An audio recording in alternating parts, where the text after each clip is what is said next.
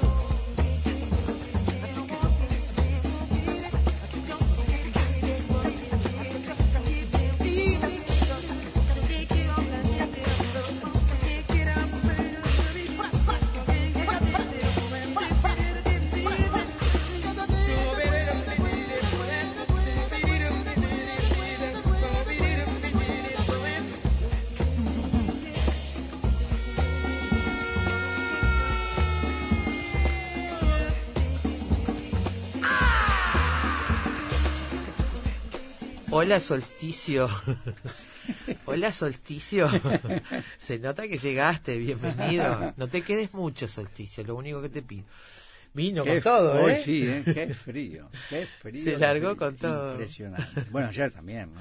Ayer también. Hoy está peor, me parece, ¿eh? No sé. El lunes tuvimos ahí una, una cosa este, tibieza ahí, ¿no? Sí. A partir del, del fútbol, digamos, que nos dio una, una alegría maravillosa.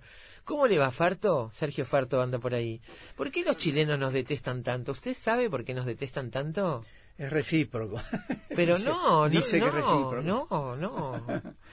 Yo no sé, no veo eso, pero pero me parece que hay, ah, no sé, capaz que soy este parte interesada, pero me da la impresión de que Uruguay reacciona frente eh, hablo en el fútbol, ¿no?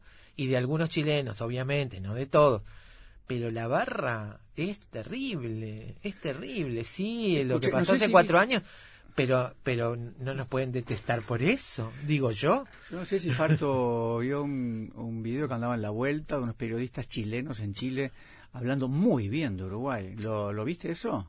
Muy bien, Yo no. analizando el, el, el, bueno, la selección, los, los jugadores. Pero, este, pero nunca vi un odio hacia Cavani y Suárez específicamente, como tienen los chilenos, y hacia Uruguay, que dicen que es una selección sucia, que pega, que rompe el partido, que rompe el fútbol. No sé, este, pero una cosa que no sé, ni tenemos nosotros con Argentina, que nos tenemos bastante tirria este, en el fútbol. Uruguay le tiene bastante tirria a Argentina.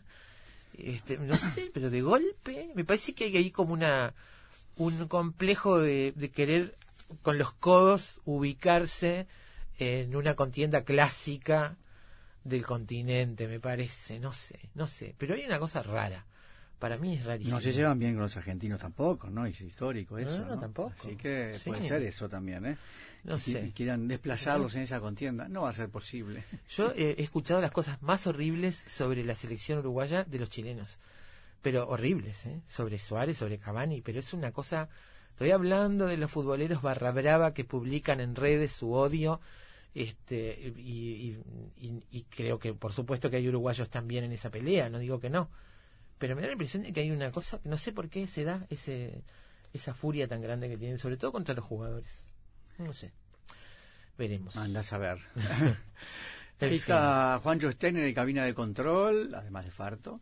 Gabriela Judich y Carolina Mola en producción. Carolina en este momento no está, está de viaje por trabajo.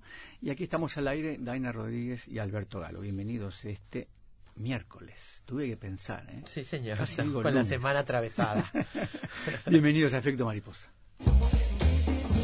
Aflojate un poco, encende la radio, no preguntes nada y disponete a escuchar durante dos horas algo realmente diferente. El título para hoy, amigos, B de Bauhaus. B de Bauhaus es el título de un diccionario del mundo moderno, escrito por Dejan Sujic y editado por Turner, que acoge los conceptos de diseño, arquitectura, forma, objetos y consumo del siglo XXI, nada menos. ¿Es posible encontrar un nexo entre las armas e IKEA, Rem Koolhaas y el creador del teclado QWERTY, o los suburbios miserables de Bombay y la historia de la silla? Todo esto se lo pregunta el autor y a través del alfabeto este libro nos va mostrando las claves de la cultura, el arte, el diseño, la técnica y la moda contemporáneas. Empieza por auténtico y a partir de allí una cascada de conceptos. Creo que termina en YouTube. ¿No? Termina YouTube. Ahí abarca todo eso. Sí, es diccionario entre comillas, te diría, está enmascarado. Es un libro, posiblemente la, la, mejor historia de arte que anda en la vuelta, historia de diseño, perdón, Sí. que anda en la vuelta, enmascarado con el diccionario, eligiendo caprichosamente algunas cosas que el autor quiere elegir, digamos, para hacernos un viaje a través del diseño, ¿no? Con ese formato de diccionario Claro. según las palabras que él ha elegido, ¿no? Claro, un ensayo, digamos, Eh, con pero es un formato de ensayo, diccionario. exactamente, es un ensayo muy, muy lindo, pero muy lindo. Me gusta que elija el nombre B de Bauhaus para titularlo, porque si hay algo que representa la- el diseño, diseño. como algo relevante, Lo- es la Bauhaus. Bueno, ¿no? lo que pasa es que él lo explica justamente en la B de Bauhaus, Seguro. explica que con la Bauhaus empieza el diseño moderno como lo conocemos hoy. Claro. Él dice que el, el diseño es realmente muy antiguo, ¿no? Es tiene Sí, sí. cientos de años. Cuando no se que- llamaba diseño. No, cuando no se llamaba diseño, exactamente. Claro. Pero el moderno tiene una iniciación con la Bauhaus en ese momento, incluso a lo que tiene que ver con la producción en masa, con esa cosa que planteaba la Bauhaus. Está bueno entonces que se llame así B de Bauhaus. El autor nació en 1952, estudió arquitectura en Edimburgo, colaboró en diversas publicaciones especializadas en diseño antes de hacerse cargo de la dirección del Museo del Diseño en Londres, que es la institución más emblemática del mundo en el campo del diseño.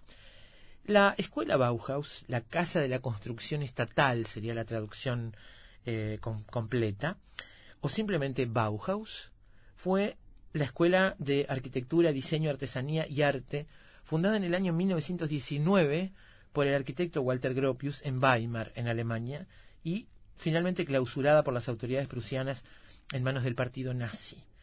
El nombre Bauhaus es un juego que invierte la palabra alemana Hausbau, que es construcción de, la construcción de vivienda o la construcción de viviendas Hausbau.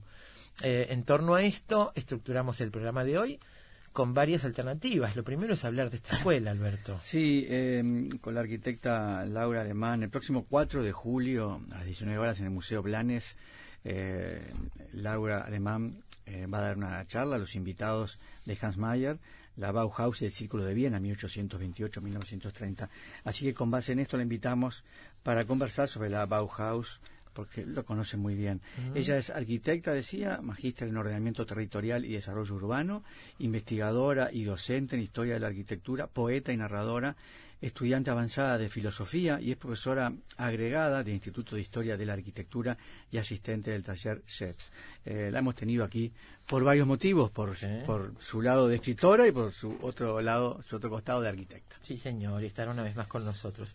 Después Alberto nos va a comentar un poco de ese libro, B de Bauhaus, que es más que un diccionario, una guía esencial para entender el mundo moderno en su totalidad. Recorremos un poco estas letras de la A hasta la Y de YouTube para comprender un poco este mundo en el que vivimos sin advertirlo prácticamente. ¿no? Entonces, estamos rodeados de diseño en Sí, todo lo que hacemos. Yo creo que ya no, ya no advertimos mucho, ¿no? Estamos No. muy inmersos en... Sí. eh, al principio puede ser, pero ahora ya... Pero vos fíjate, un clip de los que se usan para, para unir hojas, un clip, Sí. ese que es una, eso es un logro de diseño Imagínate, claro. maravilloso Sí, que tiene sí. muchísimos años y con el que convivimos, lo compramos en cajita. Claro, es que el diseño tiene justamente además esa cosa funcional que es, es básica, En ¿no? el- claro, en este caso sí. Eh, y en muchísimos otros casos, ¿no? De- de- del uso, ¿no? Digo, en el Que- caso de lo que proponía la Bauhaus, me Claro, refiero, sí, ¿no? claro, la función, exactamente, claro. la forma y la función juntas. Claro, exactamente. este, con un diseño cuidado que además estuviera al alcance de todo el mundo y no solamente de los que pueden comprar arte, digamos, o sea, el arte vinculado a, a los oficios, a las artesanías. Esto es lo que hablaremos seguramente con Laura Alemán, pero después este un poco libro, de música. Después este, libro que lo tengo sí, aquí, eh, que ya la tapa es muy linda, ya la tapa es una especie de diseño de Bauhaus Sí. muy lindo. Y luego le pondremos un poco de música al programa, repasando cuando el bebop se encontró con la Bauhaus. Bueno, Eh, acá hay un ejemplo de un emprendimiento que tenía que ver con la música, pero también con el arte de las tapas, con las tipografías, y fueron juntos durante toda su, su, este, su historia juntos, los diseños de tapa y tipográficos con la música. Así La- que aprovechamos para escuchar un poco de bebop y La exposición, de, la exposición de planes se llama El mundo entero es una Bauhaus, ¿no? Digo Sí. porque en realidad este, todo el contenido Sí. de hoy tiene que ver con eso, porque en realidad todo lo es prácticamente. Sí, pero fíjate, Dejó una huella y, no imposible de borrar. miramos a nuestro alrededor y los, los diseños del año 19 1919 siguen siendo modernísimos hoy. Y los, te- y los tenemos en, no sé, cuántas salas de espera hay o lo que- tienen las salas, las sillas este que, Los de edificios que modernos los que están abriendo tienen la silla de La silla Barcelona, claramente. Impresionante. Claramente, la conocen todos la silla Barcelona, Claro. ¿eh? Después les vamos a contar, pero si no ubican cuál es, búsquenla en internet, se van a dar cuenta que la conocen todos y es cierto lo que dice Alberto en los paliers de los edificios modernos, en casi todos está la silla Barcelona. Bueno, después, con esta idea de jugar con las palabras, volvemos a dar vuelta eh, la palabra y nos encontramos con este Hausbau, la construcción de viviendas. Así que les proponemos hablar hoy de la enseñanza de la construcción en Uruguay. Eh, la, enseñanza que tenemos hoy en nuestro país en la escuela, en el Instituto de Enseñanza de la Construcción, el ingeniero Cayetano Carcavalo. Lo haremos con la directora, la arquitecta María Carmen Buño Arostegui, que estará también con nosotros esta tarde. Eh, el mundo entero es una Bauhaus, lo decía recién. Es bueno, en el marco de esta exposición se realizarán distintas actividades en el Museo Blanes, todas con entrada gratuita, así que vamos a repasarlas para que sepan qué es lo que hay hasta agosto, inclusive mucha actividad allí, por suerte. ¿eh? Todavía no he podido ir y eso que no, está en mi barrio, pero yo todavía tampoco. ¿eh? no he podido. Tengo muchísimas ganas de ir a ver esa muestra. Sí, y eh, bueno, otra de las muestras Que llega de Alemania, del año, ¿no? ¿no? Otras importantísimas de este año, ¿no? Sí. Además de la de Picasso. Muy Eh, bien. Bueno, B de Bauhaus es el título de Efecto Mariposa para esta tarde. Quédense por ahí, tenemos un programa lindísimo para hoy. Bauhaus es el nombre de este grupo, son alemanes y son medio punk, ahí extraños, metálicos. Vamos a escuchar algo Spirit, se llama la canción.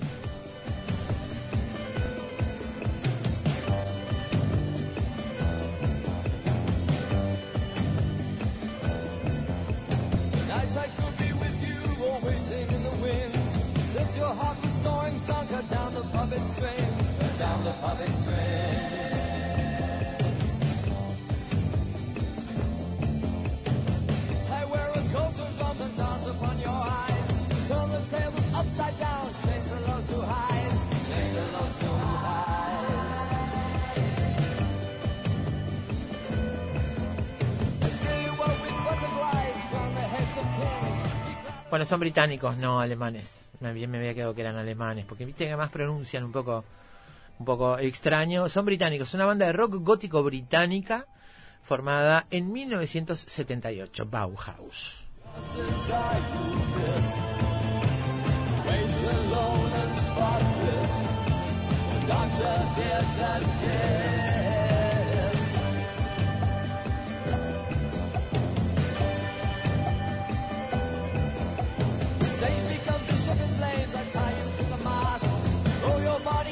The spotlight doesn't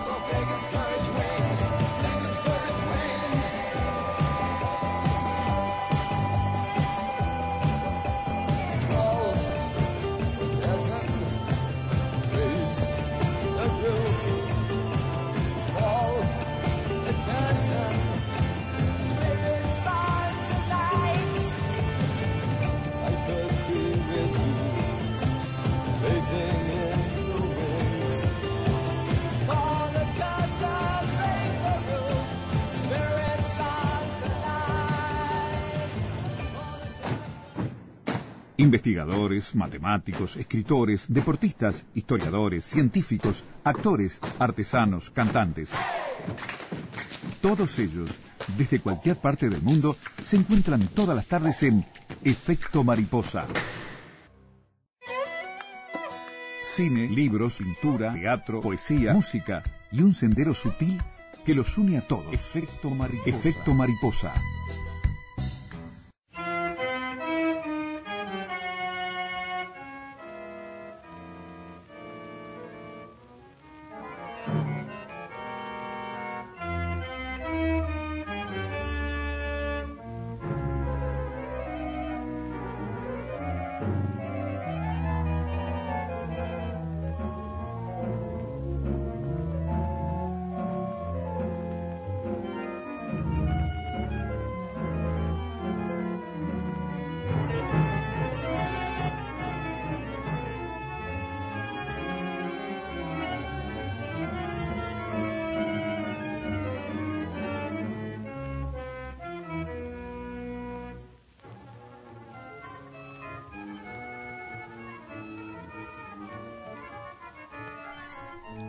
Arquitectos, escultores, pintores, todos debemos volver a la artesanía.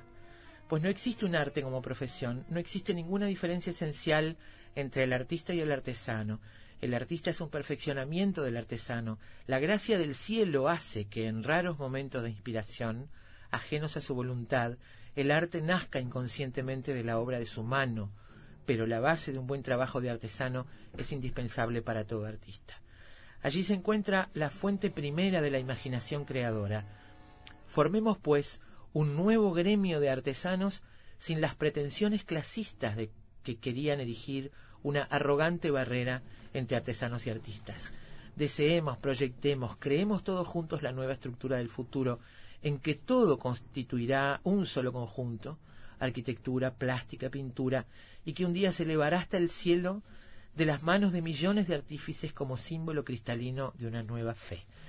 Este es el final del manifiesto de la Bauhaus firmado por Walter Gropius en abril del año 1919. Amén. Ay, vieron como una euforia, ¿no? Una nueva fe, dice. Este, se nota el entusiasmo y se nota este, eh, la sensación de que aquel camino podía cambiar el mundo, no solo este, la manera de ver la arquitectura o el diseño.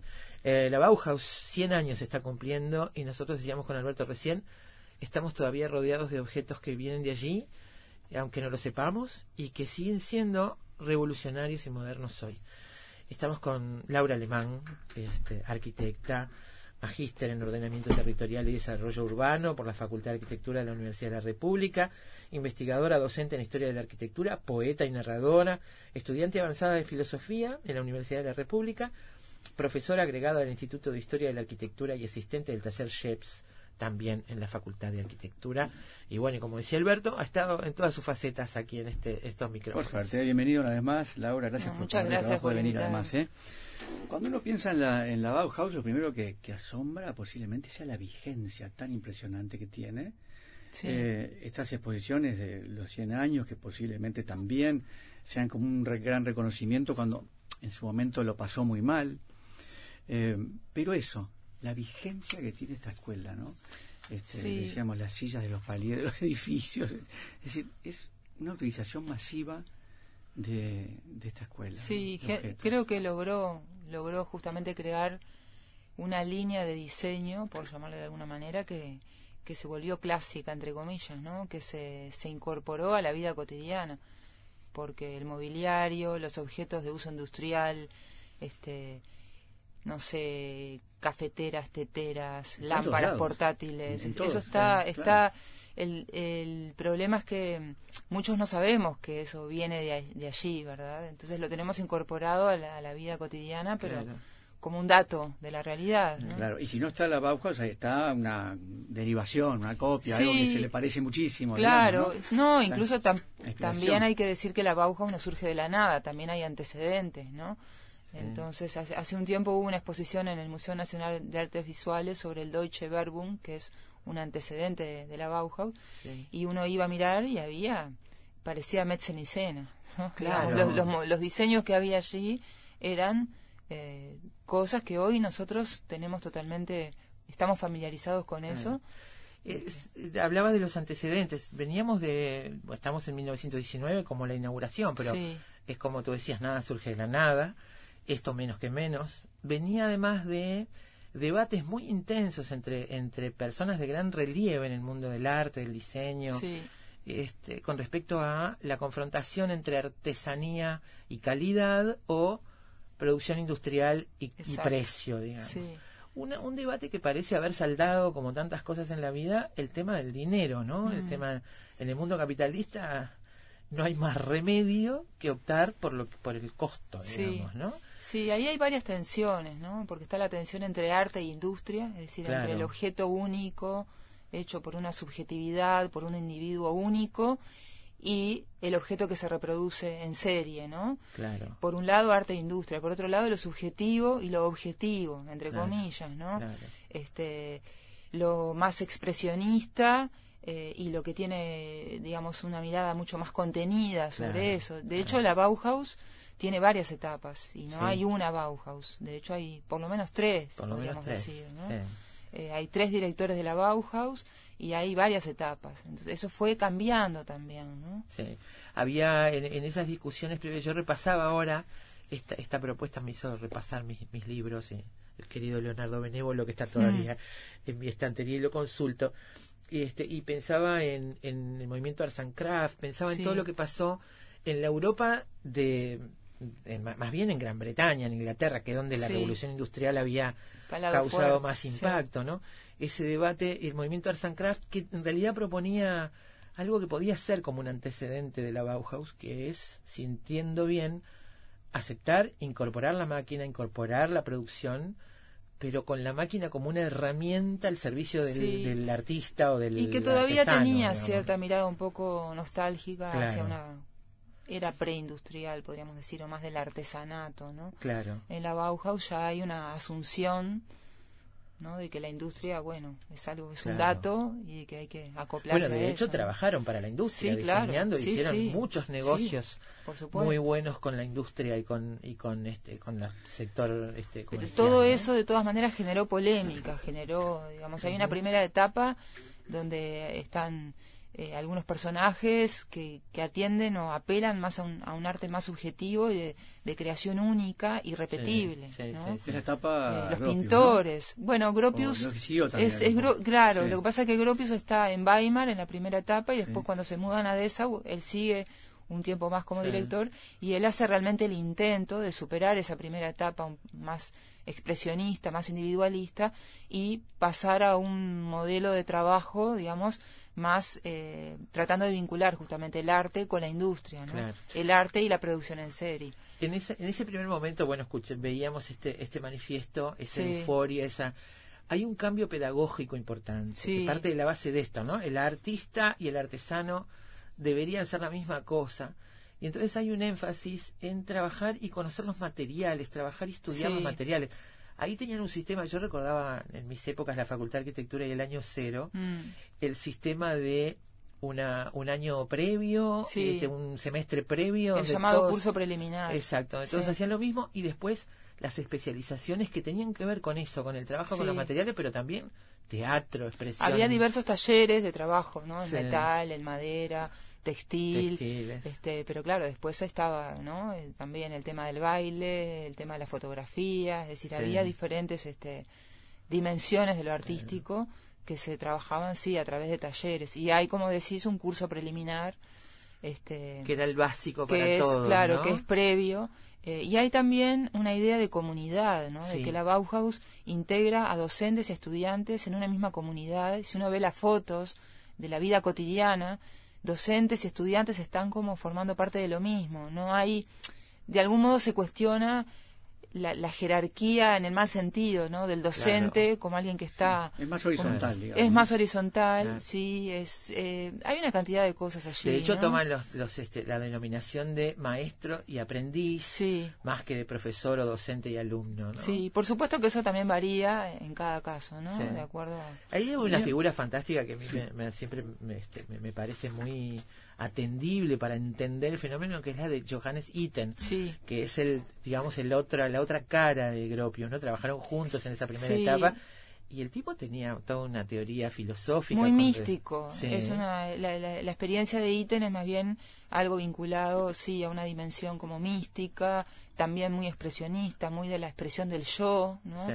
Del individuo. Los hacía hacer Eh, ejercicios sí, físicos antes de eh, las sí, clases. este, algo como bastante singular, bastante peculiar, ¿no? Sí. Eso es justamente lo que después va quedando un poco erosionado y va dando paso a otras, eh, digamos, a otras modalidades o a, ot- a otra utopía, digamos, más, más vinculada justamente a la producción seriada y a esa idea de cambiar el mundo, no solamente el arte, ¿no?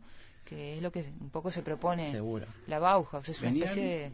venían de la guerra, había una especie de desánimo y a su vez ganas de hacer cosas Sí. nuevas. Este, y aparecen estos muchachos.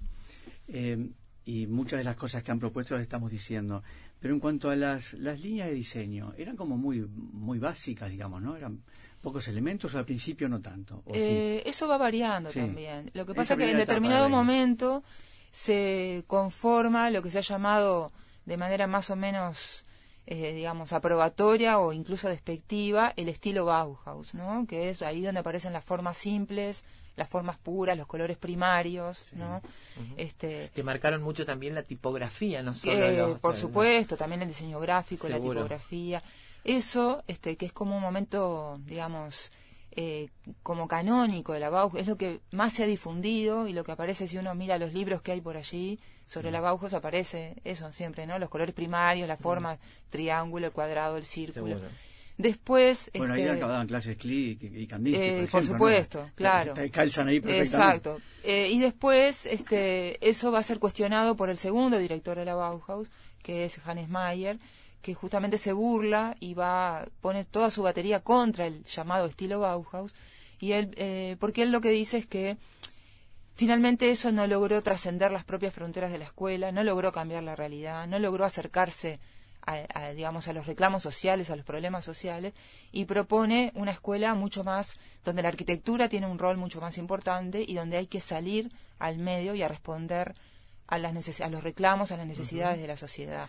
Y ahí hay un giro muy radical, ¿no? Ese es el giro, eso es lo que heredamos, a- de- sobre todo esa época. La, la charla que vas a dar el 4 de julio sobre, sobre Eh, Mayer, lo que pasa que, claro, la charla que yo voy a dar está vinculada a mi tema de tesis, que es justamente la relación entre esa etapa de la Bauhaus, que es cuando llega Hannes Mayer, que son dos años nomás, porque a los dos años ya eh, renuncia de manera forzada, 28 a 30. ¿no? el 28 al 30, sí, la relación entre es entre Hannes Mayer y bueno y sus eh, acólitos, digamos sus allegados y el Círculo de Viena que era un, un grupo de filósofos, digamos que estaba trabajando en ese momento, eh, bueno en el mundo austro germano, podríamos decir. Pero eso es una cosa muy específica Sí. de vinculación entre arquitectura y filosofía, eh, que es eh, un momento muy peculiar y muy breve de la Bauhaus, ¿no? No, no agota para nada lo que fue la experiencia de la Bauhaus que empezó en el 19, ¿no? Acá estamos hablando del año 28. No, claro. No, te decía, cuando uno eh, ve, ve a la Bauhaus por la calle, ahora, que, eh, mi pregunta es, ¿eso que heredamos, eso que vemos hoy, viene de los tres periodos o de alguno en Yo especial creo más que viene otro? sobre todo de esa época más, este, la época de Gropius, digamos, este, quizá no la prime, no la más temprana, sino cuando ya este, se empieza a trabajar más con la producción en serie, etcétera. Es el tema del mobiliario, el tema de los objetos de vajilla, Claro. este, todo O sea eso, que ¿no? Meyer no tenía razón, digamos. Eh, no, no sé si no tenía razón. Es muy respetable y No, muy no. atendible lo que dice. digo es, es como un chiste Eh, pensando en que lo- si él sos- sostenía o pensaba que no habían logrado trascender Eh, lo que pasa es que lo que país, lograron ¿no? fue crear un estilo, eso es lo que él dice, y eso a él no le alcanza, Claro. porque lo que quiere es acabar con la, con la sociedad burguesa. Él es marxista, Claro. es un rojo, digamos. Sí. Entonces, él lo que quiere es, eh, de hecho, se va a la Unión Soviética después, se va Claro. porque cree que allí es el único lugar donde él como arquitecto puede aportar a la construcción de una nueva sociedad. Claro. Es Es, curioso, es interesante lo que decías de la filosofía porque la Bauhaus está toda teñida de filosofía política Sí. y de enfrentamiento con el poder político. Por un lado, primero de apoyo y después sí. cuando este cuando ganan el nacionalsocialismo, la cosa Sí. empieza a, este, a, te- a teñirse de un enfrentamiento que implica incluso el cierre, como tú decías, la renuncia forzosa, ¿no? Sí, eh, ahí hay unas acusaciones, ¿no? Se lo acusa a Hannes Meyer y, y a, a la Bauhaus en general de tener este vínculos con el comunismo, etcétera, etcétera, de que era un nido de izquierdistas y bueno. Llevaban presos a los Este, estudiantes, sí, sí. allanaban la escuela cada dos por tres. Después viene un tiempo más donde aparece Mies van der Rohe, que es el último director, y finalmente sí se clausura en el año 32. Te decía que es curioso, como siendo marxista ma- mayor, como tú decías, socialistas que había varios allí, eh, están fundando estos modelos modernos de producción que terminan en, los, en el consumo como lo conse- Eh, conseguimos eso hoy, es una de las cosas que él más dice. feroz del capitalismo. Eh, que son las contradicciones, ¿no? Es, es como que el arte no logra salir de sí mismo y termina entrando en la, en la misma espiral capitalista y burguesa que con la que quería romper, digamos, Claro. porque los objetos creados por la Bauhaus, esos que a todos nos gustan, hoy día, eh, digo, ocupan ¿Qué, qué espacio ocupan? Eh, hay las réplicas, ¿no? Las casas de la gente que puede adquirir algo de eso y, digamos, como que no logró realmente romper esa... El asunto era poner las cosas al alcance de toda la sociedad y no solo de los que tuvieran el dinero Pero el para problema es si, arte. si desde el arte se puede hacer eso, Claro. ¿no? Digo, la utopía, Claro. este, y todo ese manifiesto de Gropius, y la utopía que hay en la Bauhaus es, es muy ambiciosa, como toda utopía, ¿no? Entonces ahí hay contradicciones, hay problemas, hay tensiones, y bueno, este es parte de, de la historia de, de, de toda esta, de la escuela, ¿no? Hay que pensar en un, yo no me acuerdo bien en qué etapa es, pero hay un momento donde empiezan a producir los muebles de con caño metálico, Sí. digamos, con estructuras metálicas. Las sillas de Breuer, sí. Exactamente.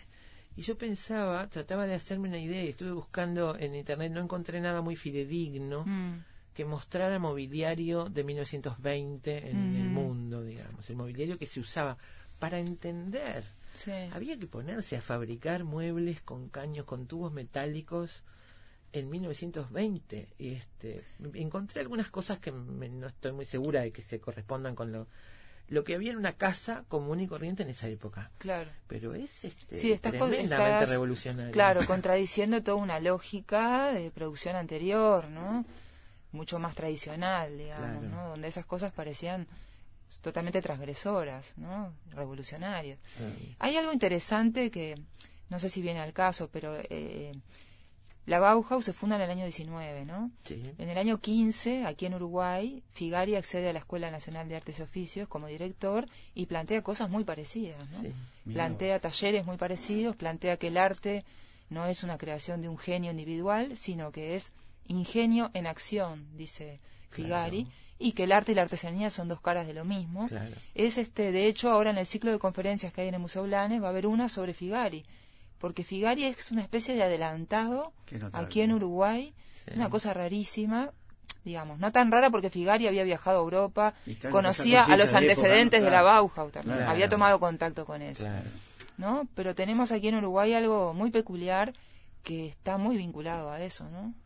Eh, estaba pensando, no sé si viste la película Lotte en Bauhaus. No, Es una película que eh, produjeron este año con motivo de los 100 años de la Bauhaus. Un director, tengo el nombre por acá, eh, Gregor Schnitzel, y la- se hizo también con el apoyo del Estado Ujú. alemán. Y que es interesante porque muestra el rol de la mujer. ah, la sí, la vi anunciada, sí. Sí, yo la, la encontré de casualidad en el Mm. cable, me quedé mirándola porque el tema me interesaba y cuenta a través de un personaje ficticio que se llama Lotte Brendel, una chica, la historia de el personaje real Alma Silhoff, que eh, es diseñadora, Sí, este, y yo miraba los juguetes, que fue lo que hizo Alma Silhoff, y pensaba en los juguetes de Torres García también. Sí, en ese tipo, bueno, Torres García contemporáneo, digamos, Claro, de sí, esta sí, gente creando, ¿no?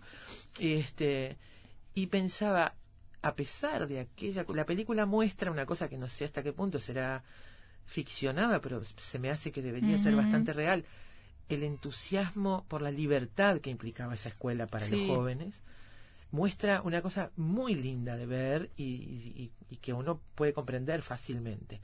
Ese descubrimiento de algo totalmente nuevo que les daba es energía. que era eh, realmente un microcosmos, era claro. realmente una, una burbuja. Claro. Realmente era un lugar, eh, no sé, cuando uno ve las fotos y lee y ve los archivos y lo que viene de ahí, realmente transmite algo, digamos, sí, la felicidad de estar la felicidad allí, de estar ¿no? y de sentir que estás cambiando Sí. cosas de verdad. eso le pasa a esta gente. Esta chica, la, la, mm, eh, la familia la, le cierra las puertas. El padre le dice, si vas ahí, no vuelvas a mi casa. Y, y además, después Gropius y Johannes Itten con su túnica y su calva, Claro. este, filosofando, le dicen, todo muy lindo lo tuyo, sos una gran creadora, pero anda textiles, que es donde van las mujeres. Ah. Este, ¿no? No, no, no querían, ella tuvo que luchar para poder una- ir a carpintería de- y arquitectura. Y terminó proyectando una de las viviendas de, que Sí. contrataban, la gente contrataba para que les hicieran la vivienda.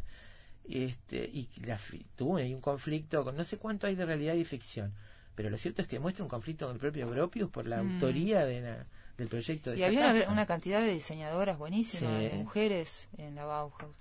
Eh, yo no la vi la película, este, la vi anunciada, ¿sí? Sí. Cuando vi el tema, me vino un poco de prejuicio. Dije, bueno, van a decir que las mujeres estaban también en la Bauhaus relegadas, pero bueno, habría que ver si por lo que contás, aparentemente sí. Sí, había. bueno, es, eso es lo que este, cuenta la película. Yo no, sí. me inter- no me interesé mucho, o sea, no profundicé mucho Sí. en la biografía real de, de, de Alma Sirhoff. Sí vi su trabajo. Este, ella, además te muestran cómo ella produce una idea de juguetes muy básicos con figuras Mm, este, geométricas básicas, pintadas de colores primarios, y puede alternar entre un botecito y una mujer y una casita y un castillito, este, y, y te muestran cómo le ofrecen dinero por la patente, digamos, por lo Claro, que sería la patente, y cómo la escuela va creando también esas cosas. Y la lucha de ella por, por, este, por Y- como mujer. Y es muy este, probable, porque en esa, si pasa ahora, imagínate. Claro. Hace claro, 100 años. Claro. Parece que fue uno de los motivos, además, por los cuales Mm. también le cerraron, ¿no? Que hubiera tantas profesoras, ¿no? Este, los nazis, digo, ¿no? Mm. Los nazis, ¿no? Eh, el exilio, eh, que fueran despedidos, perseguidos de alguna manera, Sí. que tuvieron que exiliarse, salir, también de alguna forma promovió eh, la dispersión de, de Claro. estas ideas, sobre todo en Estados Y Unidos. sí, ¿no? Estados Unidos, luego eso viene también a América Latina, Claro. ¿no? Eso tardíamente va generando como ecos Claro. que se van, ¿no? En- dilatando en el tiempo. Este, sí, sí, eso es interesante, porque es un fenómeno parecido, yo recién nombraba el Círculo de Viena, un poco pasa lo mismo, con el nazismo termina yéndose a Estados Unidos y ahí genera otro foco, ¿no? De, de pensamiento en este caso y bueno, pasa pasa eso, ¿no? Este y con la Bauhaus lo mismo, ¿no? Eh, Molly Nagy se va también y funda la New Bauhaus en Chicago. claro. Este, después, bueno, hay, hay una cantidad de coletazos y estertores que se van reproduciendo. Claro. Creó también Este, una diáspora de, Claro, de- sí, de sí. aprendices que se transformaron en, Claro, en artesanos, en artistas, en diseñadores, ¿no? sí. Y la escuela de Sí, Ulm, finalmente, sí. que tiene también mucha influencia acá Sí. en el Río de la Plata. Este, sí, realmente va, va generando esa dispersión y esa colonización en diferentes puntos geográficos, ¿no? Esa apropiación también. Sí, ¿no? Porque- claro, y la consolidación de una, lo que decía hoy, ¿no? De una especie de estilo que todos ya tenemos bastante como inoculado, ¿no? No nos sorprende. Sí. Este, ¿por qué, ¿Qué pasa? Porque ahí hay una combinación de belleza y utilidad, ¿no? Claro. Eh, de lo bello útil y eso es lo y que y claro y eso es lo que define un buen objeto un buen vaso una buena silla este buena bueno en- entre comillas no no vamos a discutir No, eso no. ahora pero Claro. que es complicado, pero hay, por lo menos en, en- en el discurso y en, las aspiraciones, es justamente lograr un objeto que sea bello y a la vez útil. Esas son las bases Donde forma, moderno, digamos, claro, donde forma y función estén amigablemente eh, en sintonía. ¿no? Sí. Porque ahora estamos muy acostumbrados a que esto sea así. Porque Pero somos hijos de la modernidad, Claro. porque estamos acostumbrados a eso, pero no- Claro, no, siempre fue Claro, así. No siempre fue así. Yo Este- supongo que para la generación de nuestros padres quizás haya sido un, un Claro. quiebre. A mí me da la impresión de que acá en esta parte del mundo, que eh, ahora estamos más cerca de los acontecimientos, pero en aquel momento capaz que recién en los años, fines de los 40, años 50, empezó a aparecer Sí. con presencia ese tipo de diseño. Me refiero al de las casas de las personas, ¿no? Sí, que Este, sin embargo, en el campo de la arquitectura todavía no parece estar del todo No. ¿no? Digo, todos apreciamos el aire, la luz, las grandes conquistas modernas en la arquitectura, pero a muchas personas todavía le falta, ¿no? Quieren el ornamento, quieren la, ¿no? Claro. El- la cosa más recargada, Más eso con el- cuando se ven los problemas patrimoniales, Claro. eh, la, la, la orfandad que tiene hoy la arquitectura moderna, por lo menos aquí en Uruguay, llama un poco la atención, como que el gusto masivo todavía no ha incorporado la modernidad en la arquitectura, no del todo, por lo menos. Qué adelantados, ¿eh? Qué adelantados. Sí. Estos chicos. Sí.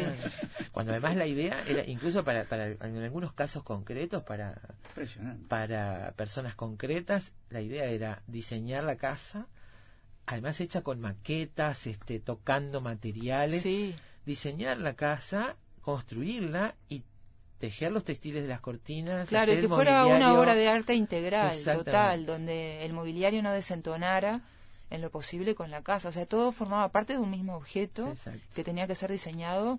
Incluso hay este, la propia ropa de, de las personas. Eso viene Sí. también de antes, ¿no? Viene de. Van de Velde, viene, o sea, no es una creación eh, ex novo de la Bauhaus, porque todo Claro. es, este, son procesos, ¿no? claro. De largo aliento que se van encadenando. Pero bueno, llega a, a generar eso, ¿no? Este, bueno. ¿Niemeyer en Brasil es un reflejo de algo de esto o no? Y bueno, Niemeyer es, sí, es un arquitecto moderno, muy barroco también en su, Claro. en su forma de trabajar. Este, obviamente viene de, de la modernidad, ¿no? No diría que es un reflejo, Sí. porque la idea de reflejo es como muy mecánica. Claro, ¿no? sí. Yo diría que nada es un reflejo de nada. En estas cosas siempre hay como apropiaciones. Está Brasil ahí, Sí, ¿no? Brasil claro. con toda su exuberancia. Por supuesto. Entonces, este, no es Alemania, ¿no? Son- Claro. Ahí hay hasta cuestiones climáticas que te cambian la, la propia forma de ser, ¿no? Claro. Este, entonces hay como cuestiones que son difícilmente trasladables. Pero sí, obviamente es un gran arquitecto moderno. ¿no? Laura, me decías que viste la muestra del Sí. Museo Blanes, que hay que ir con tiempo. Hay que ir con tiempo porque es una muestra eh, muy densa, en el buen sentido, que tiene Mm. mucha información, este, mucho para leer, para mirar en detalle, eh, muchas fotografías originales que muestran la vida cotidiana de la Ah, Bauhaus. bueno. Este, están todas las etapas representadas, todo esto que yo comentaba recién. Eh, hay algunos objetos, por ejemplo, un ajedrez, este, la, la famosa tetera de Marianne Brandt. Esa Hay- belleza. Sí, eso, hay bella es. este, bueno, lámparas, eh, sillas, por supuesto. Este, bueno, es una muestra, digamos, no es una cuestión antológica ni, No, claro. ni, ni absoluta, pero Imposible, recoge, sería imposible. claro, este, recoge material interesante y sí, hay que ir con tiempo, con ganas de, de ponerse a leer, este, ¿no? darse un rato como para, Qué bueno. no es bien. para mirar rápidamente, digamos. Y Vas el a 4, estar- el 4 de eso, julio vas a estar, ahí, vos. sí. Sí, hay, hay un ciclo de conferencias que empezó el jueves pasado, sigue mañana con una conferencia sobre los talleres de la Bauhaus, que la va a dar Roberto Lambagen, que es docente de la facultad. El 4 de julio estoy yo, y eso sigue después con otra serie de, de conferencias, este que son todos los jueves a las 7 de la tarde. No Qué recuerdo bueno. ahora, no tengo presente todo el programa, pero hay también creo que una conferencia sobre las mujeres en la Bauhaus. Este, diferente, hay otra conferencia de Diego Capandegui. Eh, Nosotros sobre el final del programa vamos a repasar un poco las, las distintas actividades que hay. Sería bueno para Este, tener el programa entero. Vale la pena para todos, digo, no Sí. solo para las personas que están vinculadas al diseño o a la arquitectura, porque esto es la vida que nos rodea, Claro. en realidad. Es ¿no? muy interesante, digo, creo que para todo público, no es una cuestión solo de artistas ni de arquitectos, es algo, digamos, para un, para alguien inquieto, digamos, este, y que le guste las cosas lindas, este, vale la pena. Vamos bien por este camino de las Sí. exposiciones, están viendo buenas cosas, que Sí, siga por ahí, parece que sí. por favor, que siga por ahí. Gracias, Laura. Alemán, No, gracias a Mariposa ustedes. Una vez más, eh, gracias. Gracias a usted. B de Bauhaus en efecto mariposa. Enseguida de la pausa, este libro que tiene Alberto sobre la mesa y ya nos cuenta. Siempre sabremos cómo empieza, pero nunca cómo termina. Sorprendete con nosotros. Efecto mariposa.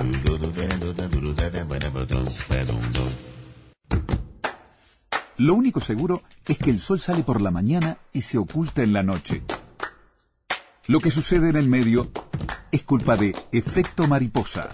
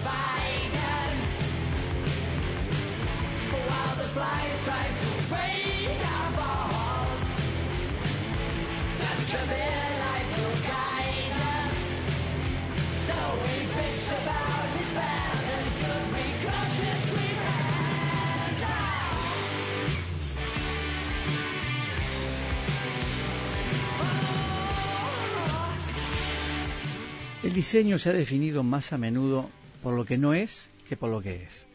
Ante todo, una cosa que no es el diseño es arte. En algunos momentos se le ha llamado arte comercial o arte decorativo. En el fondo, se entiende que el diseño es útil y por lo tanto hay que darle menos importancia que a una obra de arte, que está libre de utilidad. Es una tensión que trae sin cuidado a la mayoría de los artistas, pero los diseñadores y aquellos que se sienten atraídos por el diseño siempre intentan explorar la frontera que los separa del arte. En tanto que no faltan diseñadores a quienes no les importaría presentar su obra como si fuera arte, en cambio muy pocos artistas harían lo contrario. Eso no significa que el arte no explore el diseño como fuente de contenidos. Esta es el- la letra D de diseño artístico de este libro, buenísimo, hermosísimo libro, B de Bauhaus, de Editorial Turner, que aviso que está en Montevideo, se consigue fácilmente, de Dejan Suljic. B de Bauhaus es una especie de, de simulación de diccionario, eh, porque están todas las letras allí este, como si fuera un diccionario, pero lógicamente el autor elige las palabras que de alguna forma le sirven para hacernos, llevarnos en un viaje este, por un recorrido de la historia del diseño del siglo XX. En la B de Bauhaus justamente él explica que con esta escuela es con la que empieza el diseño moderno tal y como lo conocemos hoy. Por eso un libro dedicado enteramente al diseño y a todas sus facetas se llama B de Bauhaus. Me ¿no? encantó la, la elección, decía, del título. Este, y estaba mirando si esto que yo tengo aquí es la reproducción de la tapa, y sí, exactamente. Esa tapa blanca con letras negras dice B de Bauhaus, pero con letras rojas dice silla, auténtico, coche, logo, coleccionismo, diseño, Xerox, Viena, Expo, moda, función, hábitat, identidad, cocina, capliqui, arte, museo, ornamento, película, gusto, QWERTY, Sotsas, YouTube, manifiesto. Un diccionario del mundo moderno. Y ahí te muestra vocablos que seguramente integran ese diccionario y que debe ser muy interesante de leer. Lo que logra eh, este hombre, Surgic, eh, con este libro espectacular, hay que aclarar que él es, es arquitecto, que además es director del Museo de Diseño de Londres, o sea que no es un libro cualquiera, es un libro de alguien que realmente sabe, hace muchísimos años que se mantiene como director de este museo emblemático en diseño, este, que es el, el Museo de Diseño de Londres, sabe mucho. Ha sido además un hombre como bastante criticado porque no es para nada complaciente con la arquitectura y con los arquitectos, dice lo que piensa. y, y este libro tiene ese mismo tono. Es su opinión en un ensayo sobre el diseño y se mete con todo el mundo. Y eso me parece realmente muy interesante. este, se mete de- desde un lugar eh, con, con mucho con mucha documentación y con mucho conocimiento. Eso es lo bueno. Lo que en todo caso logra este autor es eh, eh, a ver es enseñar. Por eso yo empezaba con la definición de diseño que da él en la de, de diseño. Es mostrar de alguna manera la importancia que tiene el diseño en nuestra época a pesar de que tiene como una faceta mercenaria, diría él, que es el diseño industrial, que es esta producción en masa Sí. que termina o que hace este, o que termina este consumo desaforado, ¿no? Porque en realidad cuando se hace un diseño, dice él, se hace para venderlo, para que se pueda usar. Y ahí está la funcionalidad que tienen los objetos de diseño o lo que sea. Él eh, habla tanto de los pantalones Levis, Levis, que dice que allí hay diseño y muy buen diseño, como la Coca-Cola o los dispositivos de Apple. eh, como ejemplos de, de diseños a través de los cuales se puede pensar todo el siglo XX, dice él, ¿no? Sí, claro. Y en realidad es lo que hace con todo este libro. A través de cada una de estas palabras, desde la A hasta la Y, él eh, hace pensar en el diseño y aparte ayuda a entender el mundo en el que vivimos, este, en, eh, bueno, en este diseño. Me, me interesa la primera letra, la A de auténtico. Me gusta mucho el comienzo de este libro porque yo decía, él se mete con muchas, con muchas personas, con muchos autores. Por ejemplo, eh, Me encanta que dice que explica por qué los apartamentos de Hitchcock no podrían sí, existir. sí, eso, lo, me encantó. Eso lo, lo explica en la P de películas. Ujú. Eh, pero acá lo, en lo primero, por ejemplo, él menciona a Ettore Bugatti, que llevaba un registro detallado de la cantidad exacta. El primero se llama eh, au- auténtico, ¿no? Y, y lo que deja acá es el debate sobre qué, qué objetos son auténticos y cuáles no. Se pone el ejemplo de Bugatti, que llevaba un registro de la cantidad exacta de los autos que fabricaba por mes. Y de los autos Bugatti que se están este, haciendo hoy como nu- son nuevos, pero que se hacen con materiales de la época, con las indicaciones de Bugatti, pero que no son de la época. claro. De hecho, dice él, son falsos porque no tienen el número de chasis que le ponía Bugatti. Como las número- radios esas imitación capilla que vienen ahora, ¿no? Claro, Este, claro. Son igualitas, pero... Bueno, no, a ver, no es eso, porque en este caso Claro, en este son caso con, los de mismos materiales de la época. Entonces, Claro. ¿dónde queda el, el original? Luego habla, por ejemplo, de Andy Warhol, que me gusta mucho este, esta parte, esta zona de la, la A de auténtico, porque, eh, por ejemplo, un director de, de un museo en, en Estados Unidos o en Inglaterra, no me acuerdo, eh, que se llama Hulten, eh, le preparaba a, a Andy Warhol eh, no sé si se acuerdan las cajas de, de brillo de, de, de polvo para lavar. Bueno, que él tenía, él, este, yo vi una exposición, Sí. por ejemplo, en España, donde eran, bueno, cajas de brillo de, de, de- de polvo para lavar, ah, subidas una, montadas una arriba de la otra. Sí. Lo que hizo Hulten, Hulten en algún momento, director del museo, donde, ah, donde Warhol exp- exponía, él mismo, primero, él mismo le conseguía las cajas, el director del museo. Y en algún momento, el propio director se encargó de generar nuevos espacios con esas cajas. Él mismo las, fue las, las, las acomodó. Entonces, eh, él dice, bueno, ¿qué es, ¿qué es esta obra de Warhol que fue realizada por el director de un museo que sabía muchísimo sobre Warhol y que utilizó materiales de Warhol? ¿Es original o es, como dice él, auténticamente falso? Claro. Bueno, Eh, original y copia son temas que vuelven, ¿no? Nosotros cuántas veces hemos, permanentemente, sí. hemos hablado acá de esto, de lo falso, de lo, sobre todo en épocas en que uno puede, no sé, como, como pone Cassiari el ejemplo de la yogurtera, puedes hacer con un yogur infinitos yogures, pero además puedes hacer con una impresora 3D Claro. miles de copias de lo mismo. Entonces, este, En fin, eh, este libro se consigue, está muy bien, son todos los capítulos muy buenos. Ahora recuerdo el último que es el YouTube, porque no tiene desperdicio. De dónde, cómo surge YouTube, de dónde aparece, es fantástico. porque Aparece de un diseño en, en Internet y lo, lo- lo que fundó después es increíble, ¿no? Pero en definitiva, estamos sentados, para mencionar lo que decía Laura, las sillas, sí. y, pero estamos sentados sobre este el diseño que moderno que Años. comenzó con la Bauhaus. 100 años hace ya que la Bauhaus se fundó. Y bueno, está la muestra, después les vamos a dar más datos. Vamos a hacer una pausa, vienen las noticias y después de eso, algo sobre música, bebop y las carátulas de discos al estilo Bauhaus.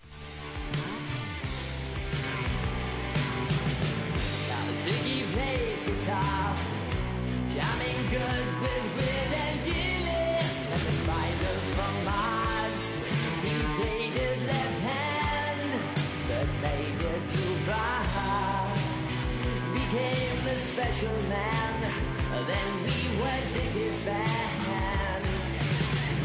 If you and screwed down heads